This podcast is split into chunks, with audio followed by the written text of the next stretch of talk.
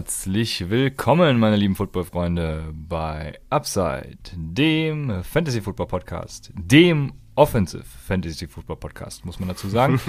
äh, mein Name ist Christian, äh, an meiner Seite ist wie immer Raphael und wir sind heute sogar zu viert, denn wir begrüßen Ralf und Steven vom Mikes in Motion Podcast. Also schön, dass ihr da seid. Vielen Dank für diese kurzfristige ähm, ja, Bereitschaft, eine Folge aufzunehmen. Raphael hat das Ganze in die Wege geleitet. Raphael, wie kam es dazu? Ja, ich, guck mal, ähm, im Discord-Channel kommen immer mehr Fragen zu, zu IDP und, und zu Rookies und, und wie man da vorgehen soll. Und ich dachte mir, komm, ja, wir, wir ballern Content raus ohne Ende. Wen laden wir da ein als äh, Deutschlands besten IDP-Podcast? Natürlich Mike's in Motion. Und da habe ich gedacht, komm, der Steven ist eh ein geiler, geiler Giants-Fan, der ist eh eine geile Sau. Und der Ralf ist auch ein cooler Typ und ich mag die beiden super gerne oder Mike's in Motion super gerne. Und dann habe ich gedacht, okay, komm, nehmen wir die beiden, starten die Folge und äh, ballern geilen Content raus. Ja, das klingt so hervorragend. Äh, dafür bin ich hier. Äh, ich, kurzer Disclaimer, ich werde vielleicht früher abhauen, je nachdem, wie lange das geht, aber ich habe vollstes Vertrauen in euch drei, dass ihr das hervorragend regelt. Deswegen äh, euch drei. Hallo Ralf, hallo Steven. Ähm, was geht bei euch? Wir freuen uns, dass wir hier sein dürfen. ja, Genau. Also ich gehe mal davon aus, dass unsere Hörerschaft euch auch kennt, weil äh, ja, ich glaube, wir haben euch schon öfters empfohlen oder beziehungsweise glaube ich auch immer, wenn irgendwelche IDP-Empfehlungen sind, eure Namen. Deswegen, ähm, aber trotzdem, mhm. wer seid ihr und äh, wie kamt ihr eigentlich dazu, so einen IDP-Podcast zu machen? Vielleicht an, ja, ihr, ihr könnt es unter euch ausmachen.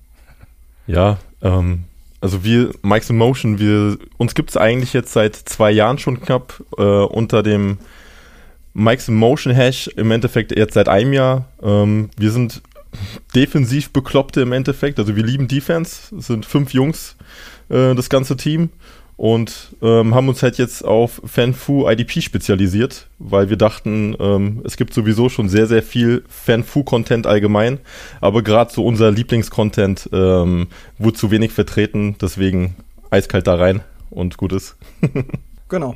Also wir haben halt den Podcast und nebenbei haben wir halt auch noch eine, einen Blog, auf dem wir halt regelmäßig Artikel veröffentlichen. Jetzt gerade so ein bisschen in der Draft-Vorbereitung steht der Podcast dann mehr im Vordergrund. Das yes. wird dann jetzt so gerade in der Offseason wieder ein bisschen anders. Dann wird dann auch auf dem Blog mehr kommen und ja, wir haben halt für uns irgendwann festgestellt, dass IDP ohnehin unser Steckenpferd war. Wir unterbewusst halt mehr wissen, als das eigentlich normal ist. Und dann halt gesagt, okay, wir fokussieren uns darauf. Wir finden Defense-Spieler sowieso geil und dann kam das halt. Ja, sehr geil. Wo kann man euch finden, wenn man euch folgen will auf Social Media? Ähm, auf äh, jeden auf Fall Twitter? auf Twitter, genau. At Mikes äh, underscore in underscore motion. Instagram oder auf der Homepage halt, also auch einfach mikesinmotion.de. Äh, und da findet ihr sowieso alle weiteren Links ähm, zum, zum Podcast. Der Blog ist da verlinkt, ist alles drin. Sehr schön. Und äh, einen Discord-Channel habt ihr jetzt auch neu, ne? Genau, wir haben jetzt ein bisschen nachgearbeitet. Äh, dadurch, dass wir letztes Jahr alles sehr, sehr kurzfristig aufgebaut haben, sind wir jetzt gerade in der Offseason dabei, so ein bisschen Strukturen weiter auszubauen, haben jetzt auch einen Discord, damit man uns Fragen halt jetzt nicht nur über Twitter oder Instagram stellen kann, sondern halt auch einfach in den Discord kommen kann, uns Fragen stellen kann, die wir da beantworten oder mit in die Folge aufnehmen, wenn sie auch super interessant sind oder ein bisschen umfangreicher beantwortet werden müssen. Ja. Ja, sehr gut. Dann joint dem Mike's in Motion Discord, joint unserem Discord und dann geht's los. Ich habe richtig Bock.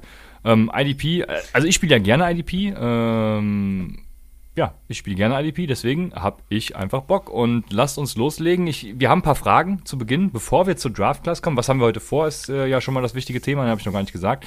Ähm, wir wollen so ein bisschen natürlich auf die Draft Class gucken, weil der Draft Ende April ansteht. Aber Raphael hat es gesagt, IDP wird immer wichtiger.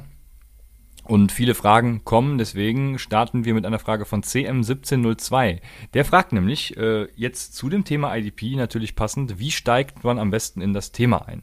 Ähm, er hat dann auch gefragt, soll man eventuell eine reine IDP-Liga gründen, um sich ohne Ablenkung einfach damit zu beschäftigen und sich in die Defensive-Positionen reinzufinden?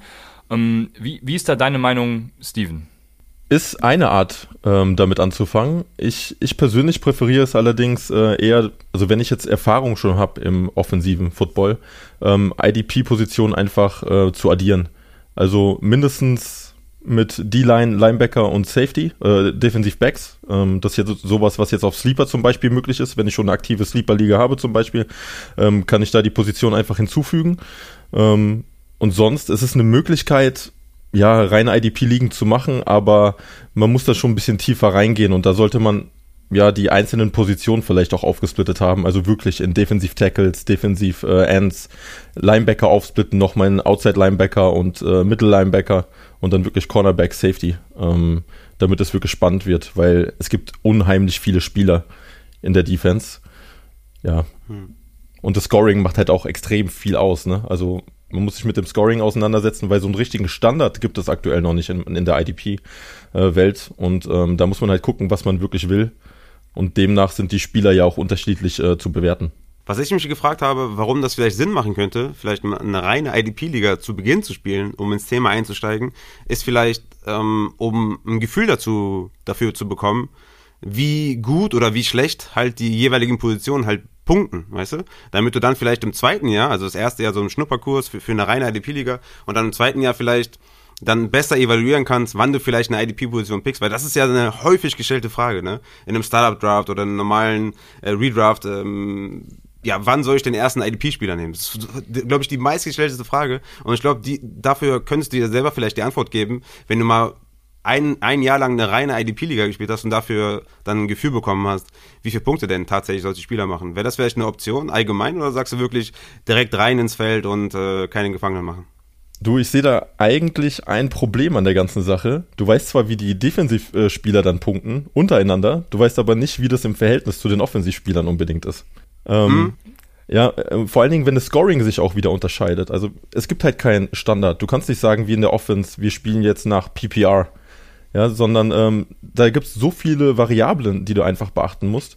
Und dann kann sich das Ganze auch wieder drehen. Ja, es gibt ja zum Beispiel, was jetzt so ein bisschen Amerika-Hype hat, ist dieses ähm, 1-2-3 oder 3-2-1-Scoring, weiß jetzt nicht mehr genau, wie es heißt. Äh, Ralf ist ein riesen Fan davon. Ähm, was, was, was? das war sarkastisch gemeint. Äh, weil, und, und da sind halt bestimmte Spielertypen, wie ein Linebacker zum Beispiel, die viel tackeln, sind extrem viel wert. Die sind aber so viel wert, dass du die anderen Positionen eigentlich komplett links liegen lassen kannst. Ne? Ist ähnlich mhm. wie in der offensiven Variante jetzt ein Kicker, der eigentlich komplett irrelevant ist. Ähm, mhm. Ja. Ja, also was Scoring angeht, kann ich natürlich nur wie auch in der Offense das äh, Analytics Scoring empfehlen. Also ähm, da bin ich großer Fan von. Ich habe in, in einem Draft jetzt in meiner Analytics Liga habe ich gut Jeremy Chin ist vielleicht das komplett falsche Beispiel, weil der ist natürlich ein Safety, den man auf Linebacker einsetzen kann. Der ist natürlich auch in ganz normalen Ligen, glaube ich, relativ hoch angesehen. Ähm, mhm. Aber Carl Lawson habe ich zum Beispiel äh, in der vierten Runde gedraftet und, und äh, danach direkt Dion Jones. Also äh, da ist schon ordentlich Value am Start hier in der Analytics-Liga, äh, bevor ich zum Beispiel so jemanden wie, ähm, ja, keine Ahnung, meinen, meinen ersten Tight End, äh, ja gut, das ist ein blödes Beispiel, meinen ersten Wide Receiver gedraftet habe, so. Ähm, mhm da wird noch was kommen. Analytics Drawing, da ist der Christian groß am Start, da muss ich noch einen Artikel verfassen. äh, aber das Na, kommt noch. Artikel, wir machen das auf andere Art und Weise. Ja, genau. Oder wir machen es äh, in einem äh, Kurzformat, dessen Name noch bestimmt werden muss. das ist auch möglich. Genau, ja. Da hart ähm, am Kämpfen, ja. Du hast ja die reine IDP-Liga mal ins Leben gerufen hier bei äh, Upside. Raphael, du wolltest es ja gründen. Ähm, jetzt haben wir die Meinung gehört. Ich, ich finde es vor allem ein bisschen schwierig. Ja, also ich glaube, das erste Jahr IDP wird vor allem dafür da sein, um zu gucken, hey, wie balanciere ich eigentlich meine Positionen aus und wie passe ich das Scoring tatsächlich an. Ähm, ja. Das ist so meine Erfahrung äh, damit. Und ich bin eigentlich, ja, ich glaube so, so, wie lange spiele ich IDP? Keine Ahnung, vier, drei, vier, fünf Jahre, ich weiß es nicht. Und äh, irgendwie, ich bin immer noch nicht fertig damit, ein richtiges Scoring zu finden. Langsam geht es ja auch los in der Offense, dass es sehr kompliziert wird, da irgendwie First Downs und, und keine Ahnung, auch Analytics Scoring, was auch immer. Ja, deshalb, ähm, ich nehme an, jetzt haben wir Ralf gar nicht gefragt, aber äh, Ralf, pflichtest du Steven quasi bei? Äh, in Teilen. Ich habe tatsächlich letztes Jahr, um dieses One-to-Free-Scoring zu testen, äh, eine reine IDP-Liga gespielt. Also weil ich wirklich nur für mich individuell das Scoring haben wollte. Und ich fand es gar nicht schlecht. Also der Draft ist halt tatsächlich dann analog zur Offense.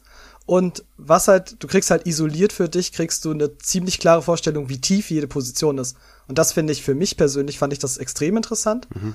Ähm, kann aber halt auch, also das nimmt halt viel Komplexität raus, das muss man halt immer sagen, ne? Ja. Das stimmt, ja. Also das größte Problem, was ich an IDP sehe und was ich auch immer zurückgespielt kriege, ist, dass man sich halt auch extrem damit beschäftigen muss. Ne? Gerade weil es auch dieses Standard-Scrolling nicht gibt, klar, ähm, äh, muss man eben auch ganz tief in die Positionsgruppen eintauchen und äh, sich damit beschäftigen. Ich, ich löse es zum Beispiel in einer Liga auch so, dass ich einen Defensive Coordinator einfach habe. Vielleicht ist das eine Option für Leute, die erstmal ähm, ja, ins Thema einsteigen wollen. Nehmt euch irgendwen an die Hand, der ja, viel IDP spielt und der euer Defensive Coordinator dann sein kann, der, also mit dem lernt ihr dann auch automatisch. Ne? Ihr müsst ja dann trotzdem das Lineup als Head Coach sozusagen stellen. Und äh, das wäre vielleicht, vielleicht auch ein geeigneter Einstieg. Geil. Wer, wer ist dein, äh, darf man das sagen? Ja, das darf man sagen. Das sind äh, äh, hier, äh, du, du kennst sie vielleicht vom, von Twitter, der Tim, der Better Bring DBs. Ähm, ich glaube, auf Twitter macht er nur äh, Blödsinn. Ach, ach, der, ach, der nur, ah, okay, alles klar. Okay. Genau, der nur, der nur Blödsinn schreibt. Ähm, okay. Der ist mein Defensive Coordinator. Der kennt sich auf jeden Fall gut aus, ist auch, glaube ich, Defensive Coordinator irgendwie bei den Monarchs in der Jugend. Also, da bin ich schon ganz gut aufgestellt. Nice. Hab mir noch ein paar Sleeper-Tipps gegeben für später. Äh, kommen wir hoffentlich noch drauf, wenn ich da bin. Aber wir machen erstmal weiter mit der zweiten Frage. Die kommt von Sergeant Daddy. Und der fragt, gibt es im IDP-Format Positionen, die ähnlich lange oder kurze Entwicklungszeiten bis hin zur Fantasy-Relevanz haben, wie bei Offensive-Spielern? Also zum Beispiel, ich, ich glaube, er spielt darauf an, wie, wie ähm, Tight Ends zum Beispiel, ne? die ja, Kyle Pitts wird hoffentlich die Ausnahme sein, aber normalerweise brauchen die immer so ihre zwei, vielleicht auch drei Jahre, bis sie wirklich mal relevant werden. Gibt es sowas in der, in, in der ähm, Defense auch, Ralf? Ja, klar. Also du hast natürlich, also du hast die Elite-Player, die halt ab Day One halt einen Impact haben. Das ist halt aber in der Offense halt ähnlich. Ähm, da ist halt bei Running Back immer ein bisschen schneller als bei Wide Receiver. Aber in der Defense ist es, glaube ich, sogar noch viel krasser, weil diese Mid-Round-Targets einfach über Special Teams halt innerhalb des Teams bleiben und dann einfach diese Jahre bekommen und sich im Hintergrund entwickeln können. Und du dann einfach von einer auf die andere Saison einfach einen haben kannst, der komplett explodiert. Sehr gut, dann ähm, spiegelt sich das ganz gut mit der Offense. Jetzt ist natürlich seine weitere Frage, ergeben sich daraus zu priorisierende Positionen im Draft? Und ich würde jetzt einfach mal vermuten, dass man das so pauschal nicht beantworten kann, weil es wieder viel auf das Scoring ankommt, Tackle Heavy, Big Play, ähm, dies und jenes. Ähm, deswegen gehe ich mal weiter zu der dritten Frage und die ist, wie wirkt sich eine real starke oder schwache Offense auf die Defense des Teams aus? Ähm, er spielt darauf an, ob beispielsweise Defensive Backs stärker zu bewerten sind, wenn sie in einer starken Offense spielen da dann eben ja der Gegner häufiger zurückliegt und dementsprechend eben mehr passen muss, dies und jenes. Ähm, was sagt ihr dazu? Be be beachtet ihr sowas in eurem Evaluationsprozess? Also, es ist ein bisschen komplexer. Also, simpel gesagt, würde man jetzt mal sagen, je schlechter die Offense ist, umso häufiger steht die Defense auf dem Platz. Ähm, das ist ja nur ein Teilen war, weil du dann einfach viel mehr Zeit von der Uhr einfach runterlaufen kannst. Ähm, letztendlich ist es aber ein bisschen wie bei der Offense, Opportunities sind key. Und du willst halt einfach, dass deine Defense-Spieler viele Snaps sehen. Das kann passieren, indem deine Offense halt nicht unbedingt so gut ist, aber eigentlich noch viel mehr Value erzeugt, dass wenn deine Offense einen passlastigen Ansatz hat, also jetzt zum Beispiel keinen Run-Heavy-Ansatz, die Arizona Cardinals waren vor zwei Saisons jetzt mit der neuen Air Raid Offense, waren so ein enormes Beispiel dafür. Also Butter Baker und Hicks hatten, glaube ich, 1200 Snaps, irgendwie über 200 Snaps mehr als alle anderen, weil diese Air Raid Offense halt darauf getrimmt war, schnell passlastig übers Feld zu kommen und dadurch die Offense wenig Zeit auf dem Feld verbracht hat und die Defense wieder dann zurückkam und dann einfach viel mehr Snaps sehen konnte. Und du willst halt einfach, der Ansatz sollte halt sein, dass sie vielleicht passlastig ist und dass sie schnell vielleicht mit Punkten übers Feld kommt. Sehr gut. Ähm, die nächste Frage, die er noch hat, und das ist auch die letzte von ihm, ist, wie wichtig ist für Defensive Rookies der Landing Spot, so im Verhältnis zur Offense wahrscheinlich, ähm, Ralf? Was würdest du sagen? Also man kann auf jeden Fall runterbrechen, dass es genauso wichtig ist, weil du willst halt den Supporting Cast um dich rum, also du willst halt auch eine funktionierende Defense um dich rum, das ist immer sehr vorteilhaft. Und du brauchst, musst richtig eingesetzt werden für IDP. Also jetzt, die Cardinals waren zum Beispiel mit Isaiah Simmons letztes Jahr. Der war als richtig großes Talent auch für IDP gehandelt und wurde von den Cardinals halt übers Feld geschoben, nur halt nicht da, wo er sein sollte für IDP, wenn er überhaupt auf dem Platz stand. Ja. Also es ist unheimlich wichtig. Das, es kann ja auch sein, dass du, äh, du kannst auch Miles Garrett sein, ein Chase Young, die extrem dominant sind, aber wenn rund um dich herum die Defense einfach nicht stimmt, ähm, kriegst du gar keine Chance, wirklich äh, deine Produktion irgendwie an, an den Start zu legen. Weil entweder wird der Quarterback den Ball einfach viel zu schnell los, oder es wird einfach viel zu wenig Druck von allen Seiten äh, ausgeübt, sodass äh, sich die ganze O-Line eigentlich fast auf dich konzentrieren kann. Ne? Also ähm, da guckt man schon extrem auch aufs, aufs Scheme und äh, was die allgemein spielen. Sehr gut. Ich hoffe, damit ist die Frage für ähm, Sergeant Daddy soweit beantwortet. Also ich denke auch, dass es, dass der Landing-Spot tatsächlich sehr wichtig ist. Gut, das ist natürlich in allen Positionsgruppen so, deshalb lässt sich das ja nicht vermeiden.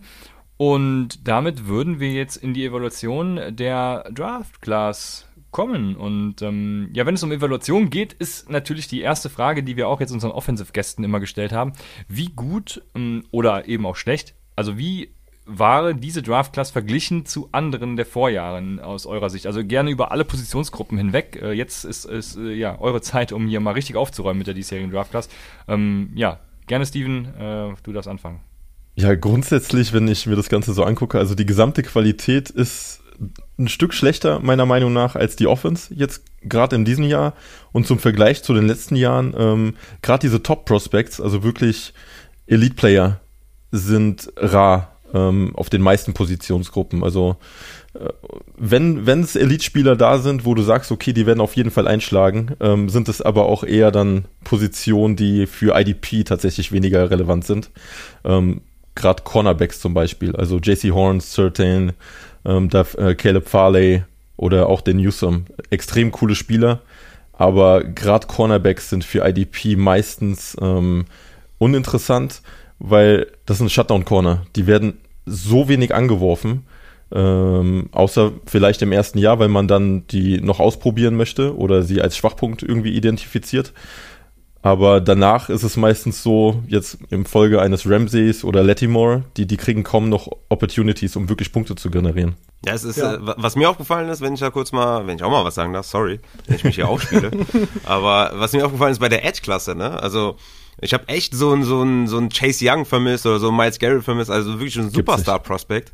Da ist äh, vielleicht so die ja, die Dichte an, an guten Spielern, sagen wir mal, so eine, so eine Top 5, ja, sage ich jetzt einfach mal, so ein, je nachdem, wen ihr wo habt, ja, so ein Owie oder Quitty Pay, Ojirari oder, oder Phillips oder so, je nachdem, wen man da hat. Die sind alle gut, bis sehr gut, aber keiner ist so ein Elite-Prospect, ne, und ähm, das, das, das, das wirkt schon auch so ein bisschen, das macht die ganze Klasse so ein bisschen schlechter, auch gerade was Fantasy angeht, weil ich meine, so, so ein Edge Gold, White, äh, White Receiver wollte ich gerade sagen, so ein Edge äh, Goldspieler, das wäre schon, wäre schon nice, auch gerade in Bezug auf den Draft, ne? Fällt damit quasi, weil es halt keine dominante Edge-Position gibt, fällt damit quasi die ganzen, die ganze IDP-Position so ein bisschen zurück, was auch so äh, den Draft angeht mit offensiven Rookies. Aber ich meine, wenn dann die Linebacker, da gibt es ein paar sehr gute. Linebacker machen ja allgemein auch mehr Punkte, ähm, aber so die Edge-Klasse fällt schon sehr ab, ne? Ja, definitiv. Also du hast auf jeden Fall, also du hast halt Talente mit Perspektive, wo du sagen kannst, so für eine Dynasty, so das könnte sich in den kommenden Jahren entwickeln. Aber du hast dieses Jahr außer Cornerback hast du wirklich Elite auf keiner Position so wirklich. Ich habe extra irgendwie nochmal geguckt. 2020 war jetzt mit Chase Young und Patrick Queen, Jeremy Chin war ja so ein Positivbeispiel hat sich irgendwie so gezeigt, aber 2019 und 2018 war halt, waren halt Sahnejahre für IDP. Also da reden wir über Nick Bosa, hm. Devin White, Brian Burns, Raquan Smith. So, das sind hm. mittlerweile Elite-Player in IDP und äh, gerade Raquan Smith und Devin White sind, glaube ich, eins und zwei in jedem Dynasty-Ranking mittlerweile. Hm. Das ist schon echt ein Unterschied, ne? Also du hast einen tatsächlich, ne, der absolut Elite ist. Das ist Micah Parsons. Ähm, der Rest ist, ist schwierig zu bewerten dann, ja.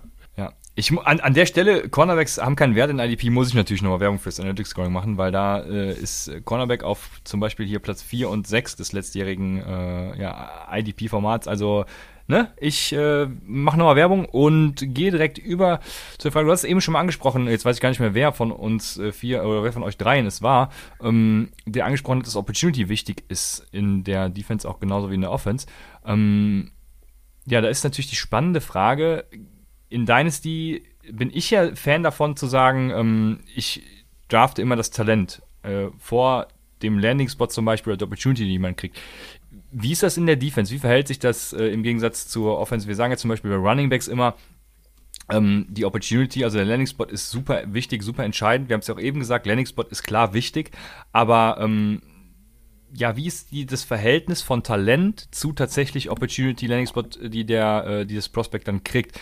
Ähm, glaubt ihr, das Talent überwiegt im Endeffekt und man sollte sich nicht von den Landing Spots beeinflussen lassen? Oder haben die einen viel zu starken, also einen sehr starken Impact, eurer Meinung nach? Also außerhalb von Elite auf viel ist, das, ist der Landing Spot enorm wichtig. Also einfach, weil dir der Landing Spot eine Auskunft darüber gibt, wie wird das Team den Spieler einsetzen. Ähm, das kann dir selbst bei Linebackern passieren, dass sie dann halt viel mehr in Coverage droppen und das Play zum Beispiel an ihnen vorbeiläuft und sie dann weniger Tackles sammeln. Ähm, deswegen willst du dir halt immer den Landing-Spot angucken, du willst dir angucken, wie ist die Defense aufgestellt und was ist vor allen Dingen auch der Plan des Teams oder was könnte der Plan des Teams mit dem Spieler halt sein. Gerade bei diesen Mid-Round-Targets oder bei den Spielern, wo jetzt weniger Talent da ist, die sich auch noch entwickeln müssen. Ja, und das hast du zum Beispiel äh, bei Devin Bush letztes Jahr extrem gut gesehen. Also im ersten Jahr wurde er ganz anders eingesetzt als im letzten Jahr. Ähm, Im letzten Jahr ist er fast ausschließlich in Coverage äh, gedroppt, ähm, solange er halt gespielt hatte und konnte dementsprechend sehr wenige Tackles zum Beispiel sammeln. Also so diese Grundlage an, an Punkten in der normalen IDP-Liga. Hm. Und äh, dadurch verliert er halt extrem an Wert. Ne? Im Gegensatz zu einem Devin White, bei dem war es genau andersrum. Der hat Lavonte David nebendran, der, der kümmert sich im Endeffekt um das ganze Spielfeld und der White kann sich sehr viel um, um Pass Rush und um äh, Gap Closings äh, kümmern. Ja, und dementsprechend hat er dann halt auch die ganzen äh, Opportunities für die Tackles, für, für Fumbles, für Sacks. Also es ist schon erstaunlich, was da teilweise dann passiert. Okay, dann haben wir festgestellt, Opportunity ähm, schlägt sozusagen das Talent. Opportunity kills, sagen wir ja immer, auch im, im, im Offense-Bereich. Deswegen ähm, ist das hier auch nochmal ein Haken dran. Ähm, wir haben gerade eben schon über ein bisschen über die Klasse gesprochen. Raphael meinte, die, die Edge-Klasse äh, gefällt ihm irgendwie nicht so gut. Bei mir ist es die äh, Defensive Line-Klasse tatsächlich. Ich fand irgendwie. Ja, gut, die ist nochmal schlechter. da da gibt es vielleicht ja ein, äh, vielleicht noch zwei, keine Ahnung, aber danach ist irgendwie äh, kompletter Absturz. Ähm, Gibt es so eine Top 5 für euch im IDP-Bereich? Wir haben jetzt eben schon ein paar Namen genannt, aber ähm, wer sind die, die besten Spieler im diesjährigen Draft und äh, wen würdet ihr zum Beispiel in der IDP-League, ähm, in der reinen IDP-League, bleiben wir jetzt einfach mal dabei, an äh, Pick 1 äh, draften im, im Rookie-Draft? Für mich ist es Micah Parsons an 1 direkt. Gibt es für mich auch gar keine Diskussion. Ein, einfach weil Linebacker viel tackeln und viele Punkte machen? Oder, ähm, nee, weil er einfach das komplette Paket einfach mitbringt. Also okay. wenn man sich den anguckt, das ist ein, das ist ein Jahrzehnt, vielleicht auch ein Jahrhunderttalent, der Kerl. Ähm, was der allein am College abgerissen hat als Linebacker. Ähm, wie, wie, wie der durch die, also die mit den Mitspielern, äh, Gegenspielern umgegangen ist. Also der hat die ja wirklich demontiert im Endeffekt. Ähm, ja, der, der Typ ist übernatürlich auf der Art und Weise. Und das einzige Negative, was man bei ihm hat, Coverage, und das ist aber nur deshalb, weil man ihn im College eigentlich nie Coverage spielen lassen hat. Also der hat vielleicht sieben bis zehn Snaps gesehen in Coverage. Den Rest ist er wirklich äh, in den Gaps gewesen oder am, am Pass Rush gewesen. Also und da hat er performt.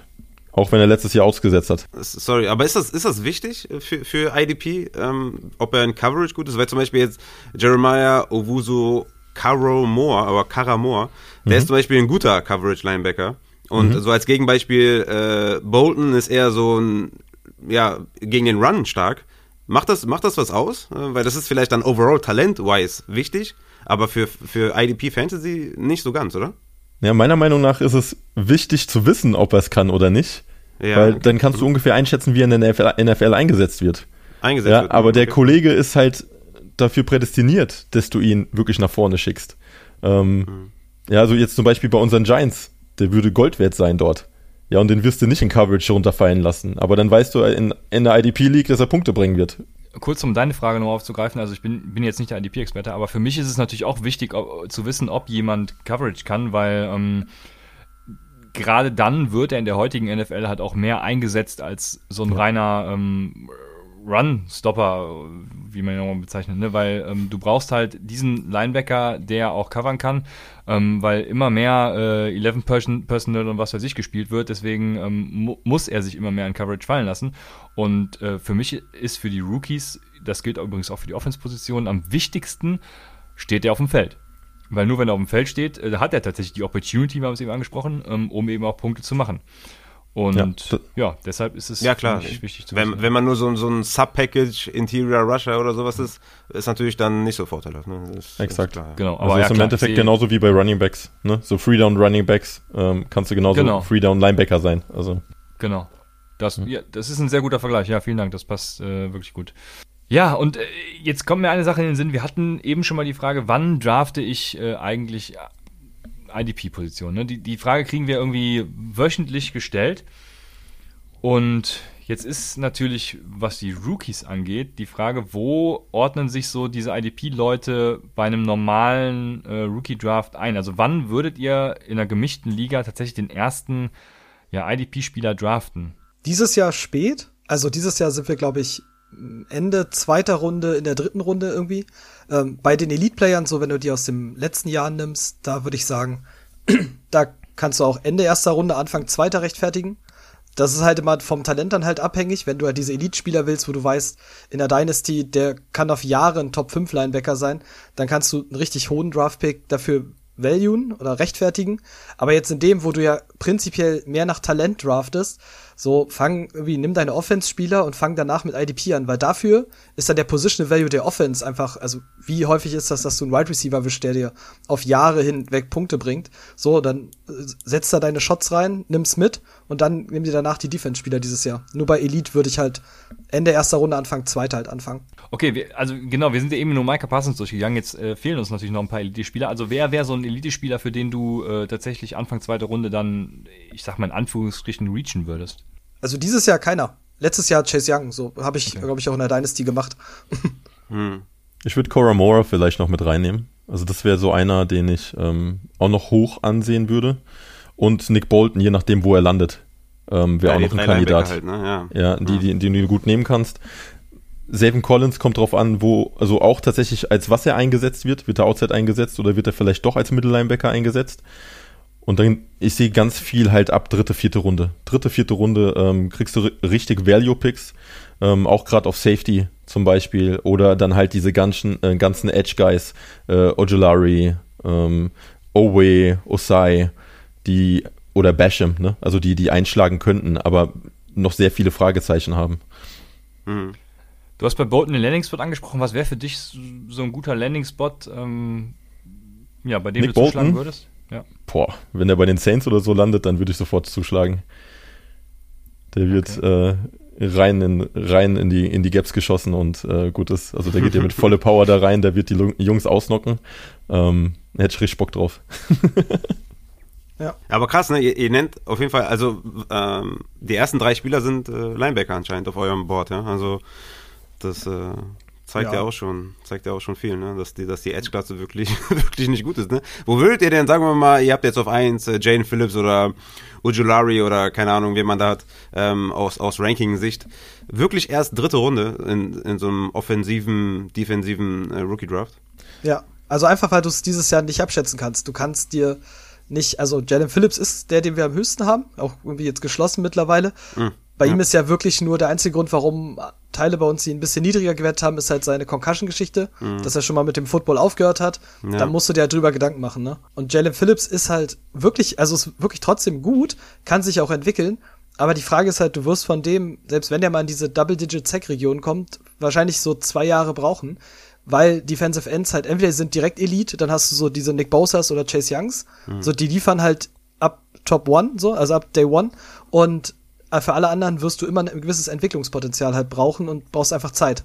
Ey, das ist, glaube ich, sehr, sehr wertvoll, ähm, was du gerade gesagt hast. Also, du denkst, dass so ein Jane Phillips oder Ojolari, dass die, wenn die gut werden könnten, dann halt erst vielleicht im zweiten Jahr oder im dritten Jahr, weil bei dem ersten Jahr vielleicht noch ein bisschen Anlauf brauchen. Vor allem auch Jane Phillips, ja, das ist das Boomer-Bust-Projekt halt, ne? Die drei Gehirnerschütterungen bei UCLA könnten viele NFL-Teams abschrecken, ne? Dass er da auch dann ein ganzes Jahr ausgesetzt hat, fast schon zurückgetreten ist quasi äh, keine große Sample Size. Aber was man gesehen hat, war halt schon gut. Ne? ist wahrscheinlich so mit das äh, kompletteste Paket in diesem äh, Draft bei den Edge äh, Defendern.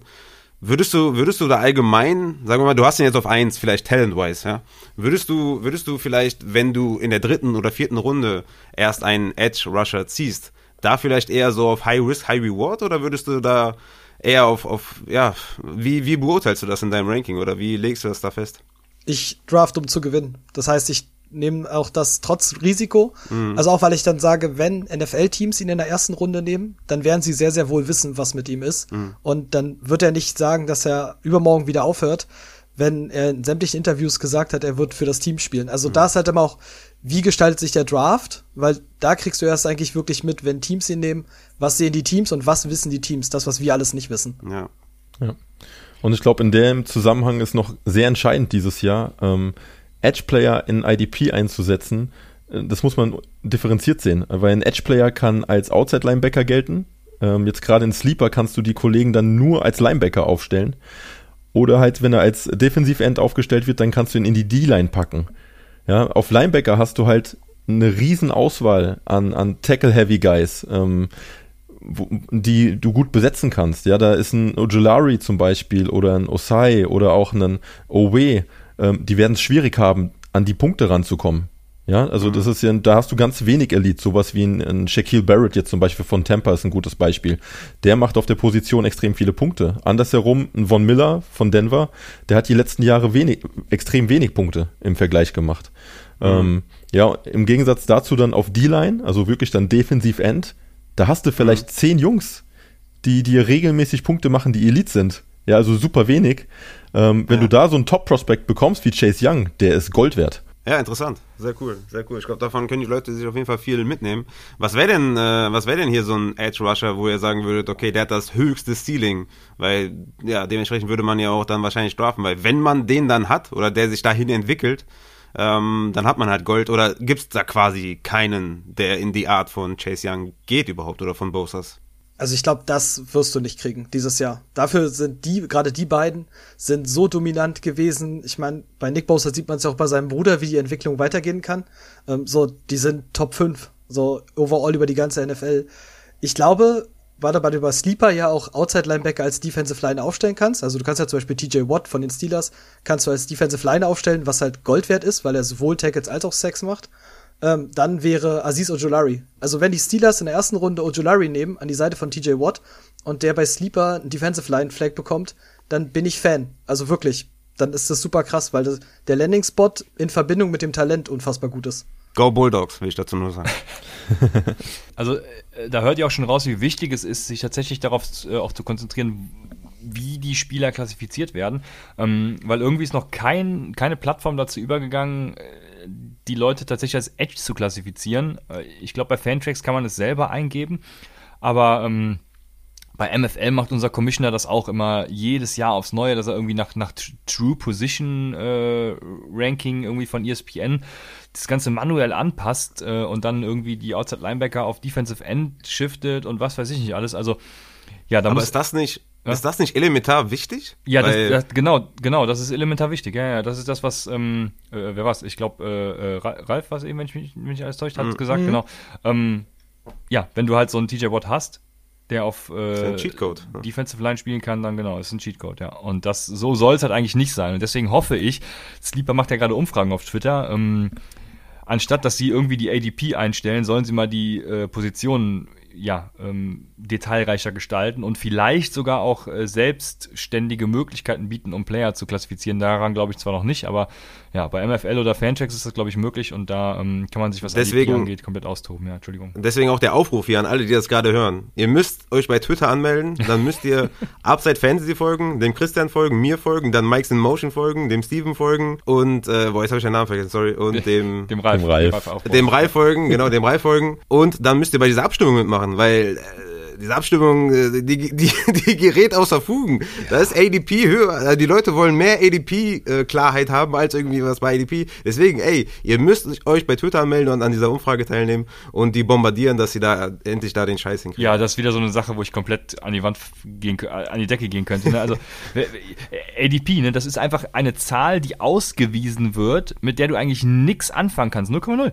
Und dann dem, dem entgegen steht eine Funktionalität, die dir ermöglicht, tiefer in die Position zu gehen oder das Scoring anzupassen. Das war auch, äh, die beiden Möglichkeiten standen dem entgegen. Und die Leute voten für ADP, da, da packe ich mir nur den Kopf. Also, wer votet da bitte? Also, true, ich hoffe, ihr seid es nicht. No, definitiv nicht. Also ich, ja. ich bete dafür, dass äh, ja. die IDP-Positionen äh, gesplittet werden, weil das ist wirklich so ein ja. Grund für mich aktuell, Sleeper nicht zu spielen. Ja, das, ja, das ist leider wirklich so, ja, das stimmt. Sehr gut. Gibt es für euch eigentlich eine Position? Wir sagen immer zum Beispiel der Tight End, ne, spielt deswegen äh, Receiver Flex. Gibt es im IDP auch so eine Position, wo ihr sagen könntet, ey, auf die könnten wir verzichten? Zum Beispiel D-Liner, wer braucht schon D-Liner? Oder wer braucht Cornerbacks? Macht doch einfach Defensive Backs draus. Ähm, nee, eigentlich nicht. Also ich, ich persönlich nicht, weil ich mag die Position tatsächlich. Ich mag die Spieler auch, die dahinter stecken.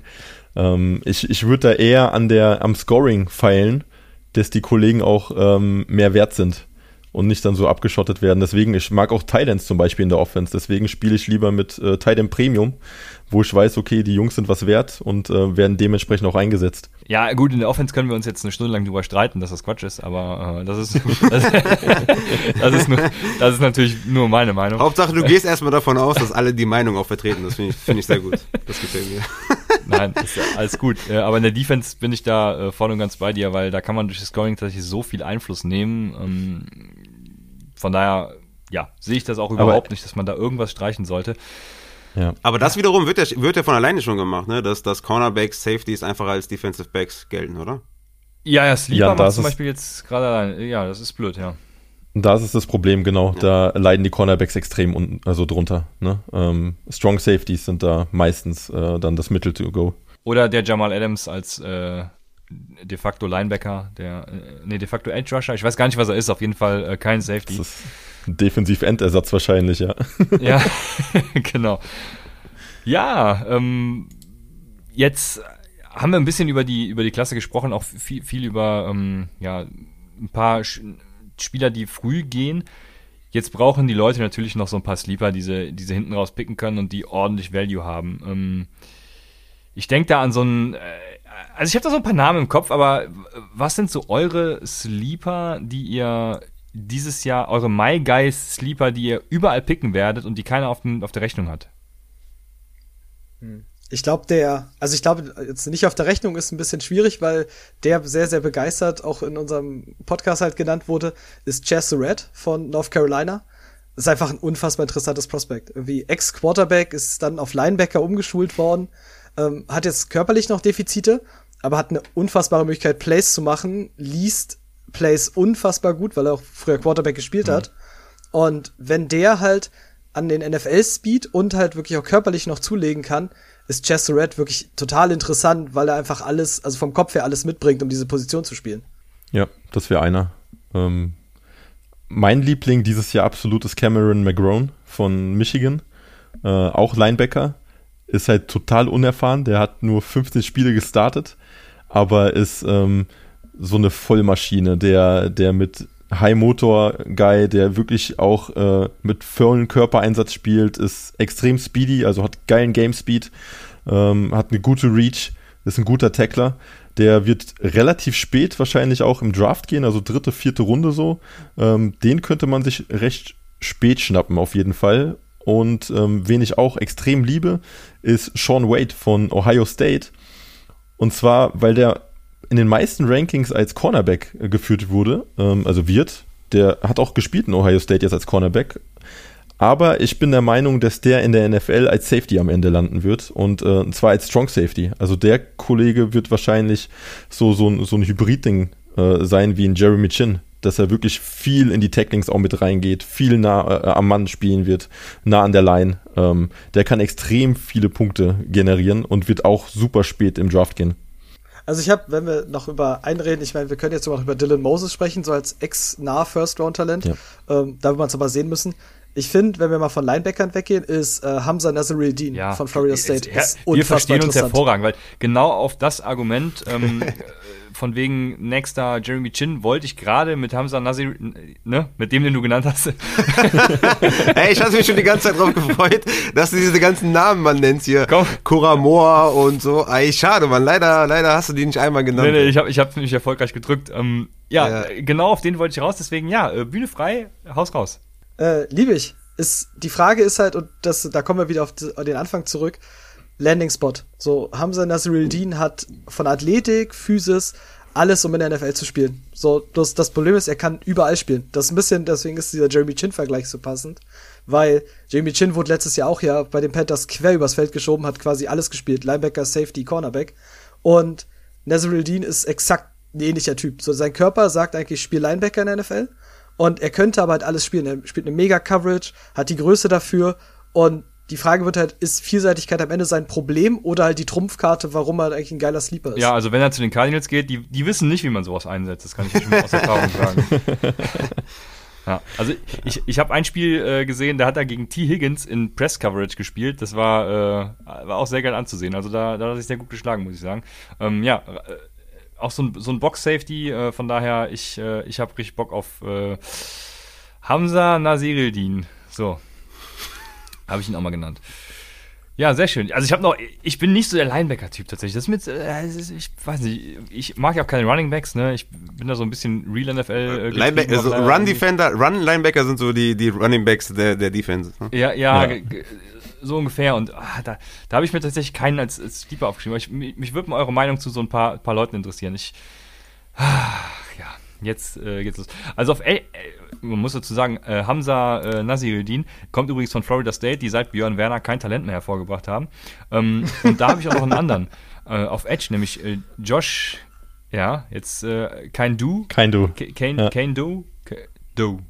Ja, ich weiß nicht. Also, äh, ist für mich, für mich schon, schon, Entschuldigung, ist für mich schon so ein richtiger Deep Sleeper, aber er hat eigentlich schon, schon so die Tools, die, die man braucht, bringt es halt irgendwie nicht so auf die Straße. Ähm, was haltet ihr von ihm? Ich- bin das halt, ich finde es schwierig. Also, ja, ich kann verstehen, warum man das Tate mag. Ähm, einfach weil er wirklich körperlich wirklich viel mitbringt. Ähm, ich finde halt, dass das ganze Processing, also die, der ganze Ablauf bei ihm ist ein bisschen zu langsam und er müsste das halt optimieren. Also er müsste, die, diese ganze Athletik müsste einfach noch ein bisschen mehr aufs Feld kommen. Und es wirkt tatsächlich sehr träge. Er kommt damit unter deswegen nicht irgendwie an O-Linern vorbei. Und das ist halt dann natürlich in der NFL nochmal ein viel größeres Problem, weil die O-Liner da eine ganz andere Klasse haben.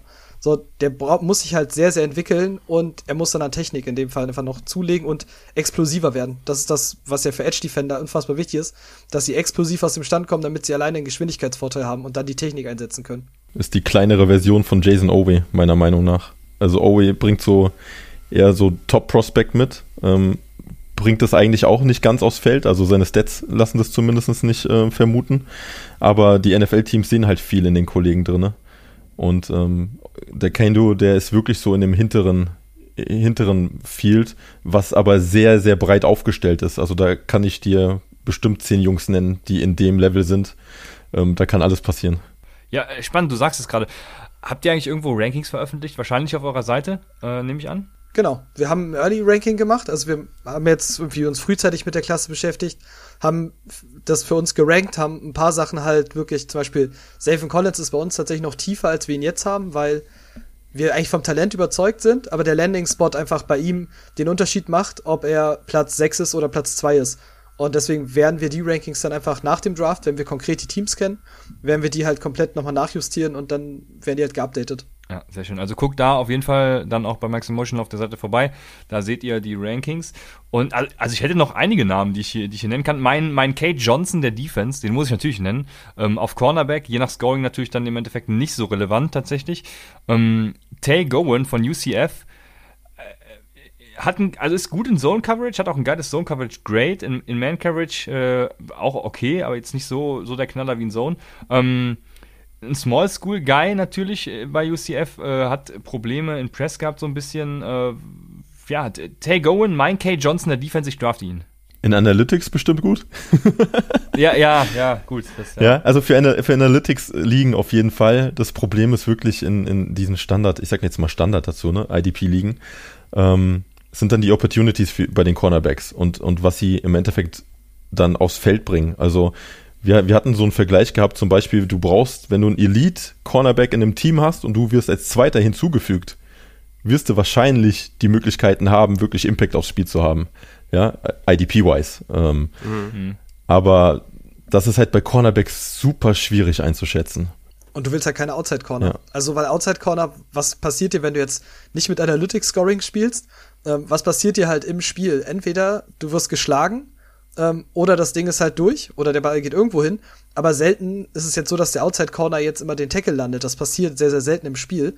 Deswegen, selbst wenn wir Cornerbacks wollen, dann willst du eher einen Slot Corner, also Nickel Cornerback. Wirklich der die kurzen Teile des Feldes, da wo du eher noch einen Tackle setzen kannst, wo das Play nicht, also wo das der Spielzug quasi nicht vorbei ist. Ja, äh, fair. Das ist ein fairer Punkt. Also bleiben beim Team. Aaron Robinson nehmen wir dann von UCF.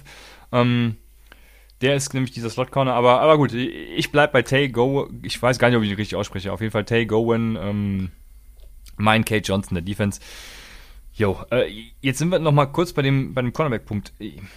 Was ist für euch, das werden wir auch oft gefragt, tatsächlich die ideale äh, Verteilung der Positionen?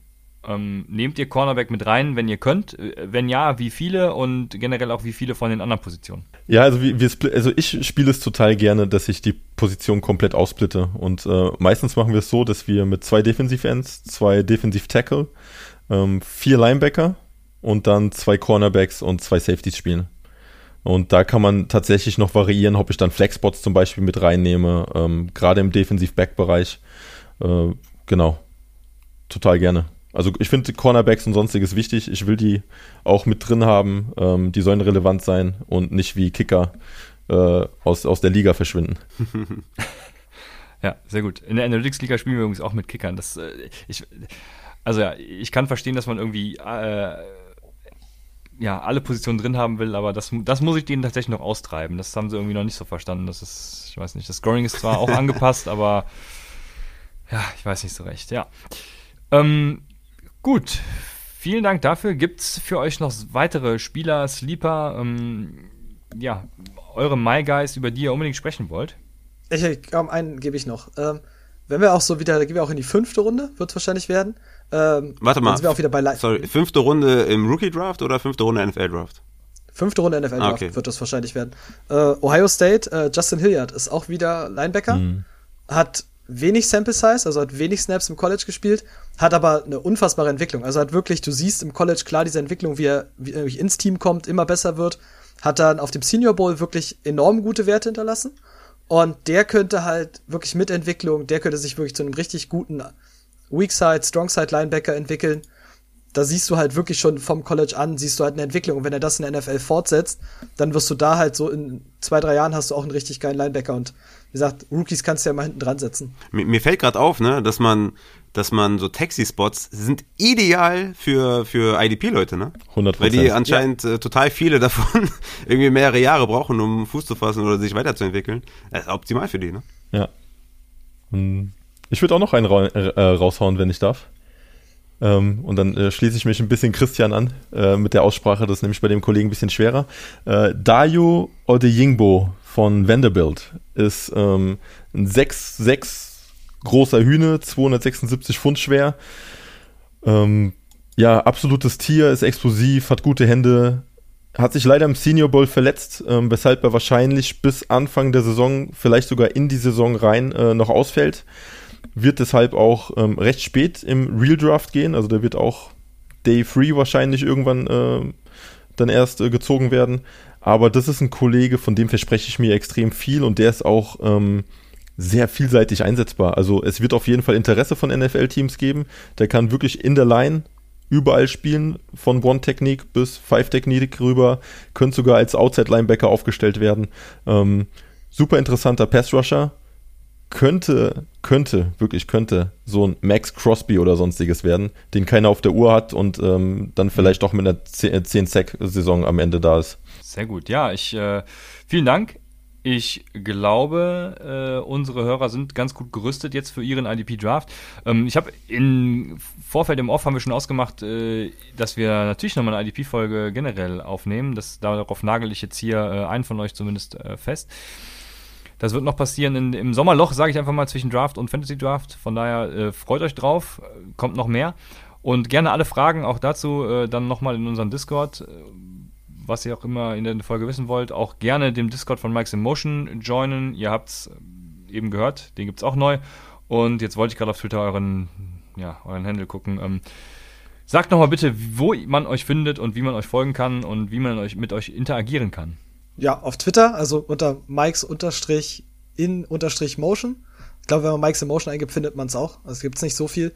Ähm, ansonsten halt, ja, wir sind auf Instagram und man findet uns jetzt mittlerweile, wie gesagt, wir haben jetzt einen Discord, da kann man halt auch wirklich Fragen stellen. Wenn es kleine Fragen sind, können wir die direkt beantworten. Wenn es große sind, nehmen wir die mit in den Podcast, weil wir festgestellt haben, so über Twitter selber ist das halt immer kriegst du nicht ganz so viel. So, aber in Discord, ich habe, glaube ich, letztes Jahr gerade bei euch im Discord auch so viele IDP-Fragen beantwortet, ähm, dass ich dann gesagt habe, okay, irgendwann, jetzt können wir für uns auch mal den Rahmen schaffen, dass wir sowas auch mal im Podcast beantworten können.